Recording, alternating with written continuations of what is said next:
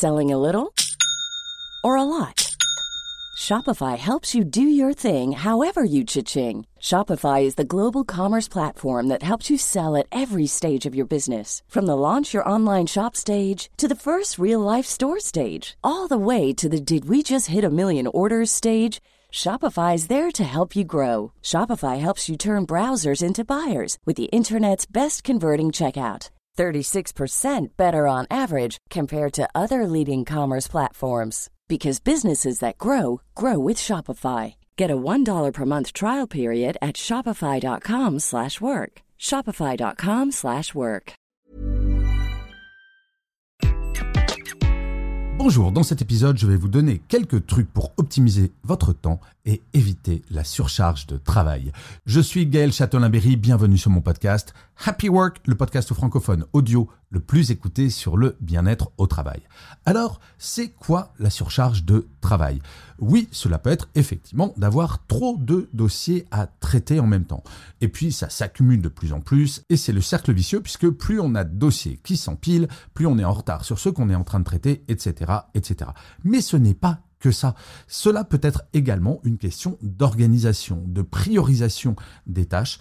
Par exemple, certaines personnes, et peut-être vous, peuvent avoir tendance à traiter le dernier dossier arrivé. Je suis en train de travailler sur un dossier, un mail de mon boss arrive qui me demande immédiatement de faire cette tâche, je la fais, je me mets en retard sur le dossier précédent, et bref, c'est un cercle vicieux.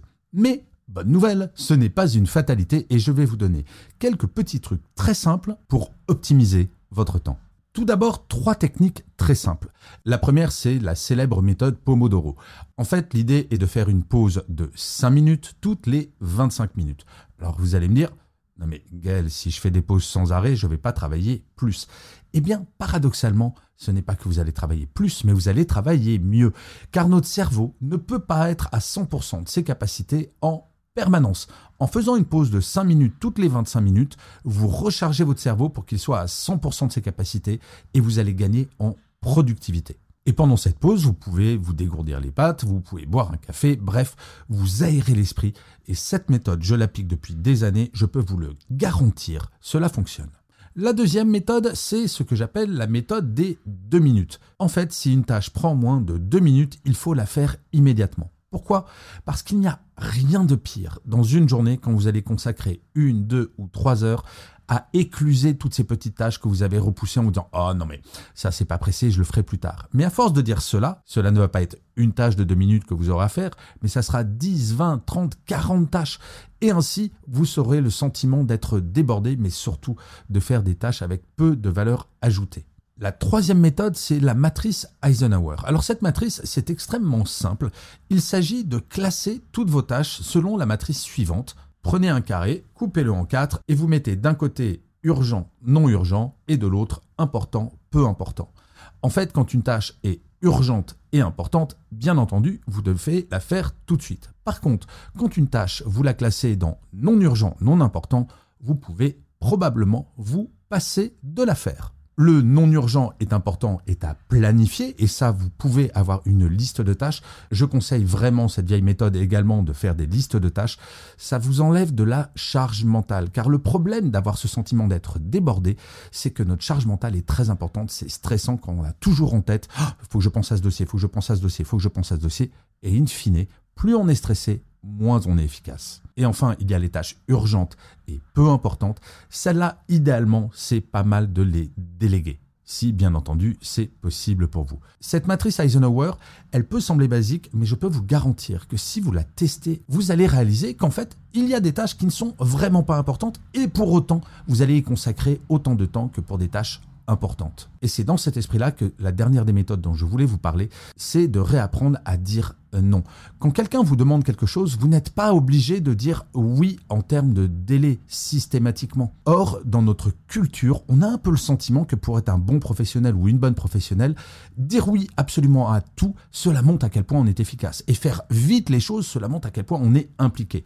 Alors je ne vous dis pas de dire un non ferme et définitif, mais de dire non, je ne peux pas le faire maintenant, mais par contre, si tu le souhaites, je peux planifier ce dossier tel jour.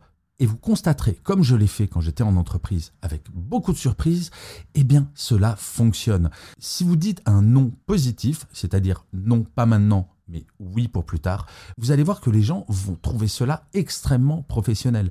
Et bizarrement, les délais vont être beaucoup plus longs que ce que vous auriez proposé initialement. Car la notion d'urgence, il faut bien savoir que c'est quelque chose de totalement subjectif. Pour une personne, quelque chose d'urgent, ça va être à faire dans l'heure. Pour d'autres, ça sera dans la journée ou dans la semaine. Et c'est pour cela qu'il est important de préciser avec vos collègues, avec votre manager, quelle est la notion d'urgence pour ces personnes. Enfin, je voulais parler de quelques outils que vous pouvez utiliser pour optimiser votre temps. Alors bien sûr, il y a les outils de gestion de projet. Je pense à Trello ou Asana. Mais il y en a beaucoup, beaucoup d'autres. Cela, ça va vous permettre de décomposer vos projets et de mieux les gérer. En effet, quand vous attaquez à un projet, on peut avoir le sentiment d'être débordé parce qu'on voit la fin du projet. C'est exactement comme si vous attaquez à un escalier de 25 000 marches et vous regardez tout en haut. C'est un petit peu déprimant. Par contre, les outils de gestion de projet vont vous permettre de décomposer et vous allez marcher uniquement trois marches un jour, six marches le lendemain, trois le surlendemain. Et tout de suite, vous allez voir que votre niveau de stress et votre charge mentale va baisser et vous allez gagner en efficacité. Ensuite, il y a des outils qui sont super, c'est les outils de suivi de temps. Je pense à Rescue Time ou Toggle par exemple. Ces outils vont vous permettre véritablement d'optimiser votre temps en sachant exactement ce à quoi vous pouvez attribuer du temps et ce sur quoi vous perdez du temps actuellement. Regardez par exemple le temps que vous passez à traiter vos emails. Peut-être y aurait-il moyen d'optimiser ce temps-là et de vous focaliser sur les dossiers importants. Bref, ces outils vont vous permettre, un petit peu comme la matrice Eisenhower, de classer les importances et de prioriser plutôt que parfois vous éparpiller et avoir ce sentiment d'être débordé. Le sentiment de ne pas avoir sur une journée le temps de tout faire est un sentiment qui est très partagé par les salariés, mais surtout, c'est la première source de stress. Et c'est pour cela qu'il est très important de tester ces méthodes. Donc, essayez au moins une méthode, essayez de bouger quelque chose, et vous allez voir que votre sentiment d'être opprimé par ce manque de temps va petit à petit se réduire. À titre personnel, je peux vous garantir que cela fait quelques années que j'applique quelques-unes de ces méthodes, et ça fonctionne tellement bien qu'aujourd'hui, j'ai pu passer à la semaine de 4 jours. Et vous, est-ce que vous avez des méthodes pour gagner du temps, pour optimiser votre temps? Si jamais c'est le cas ou si jamais vous voulez partager des idées, n'hésitez surtout pas à mettre des commentaires sur cet épisode. C'est extrêmement intéressant pour moi d'avoir votre point de vue, ça nourrit ma réflexion, mais en plus cela peut me donner des idées pour de nouveaux épisodes. Donc surtout, n'hésitez pas, commentez, c'est extrêmement utile. Je vous remercie mille fois d'avoir écouté cet épisode de Happy Work ou de l'avoir regardé si vous êtes sur YouTube.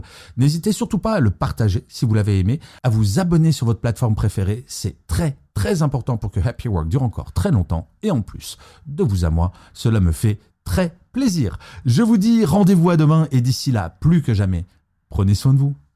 Salut les amis.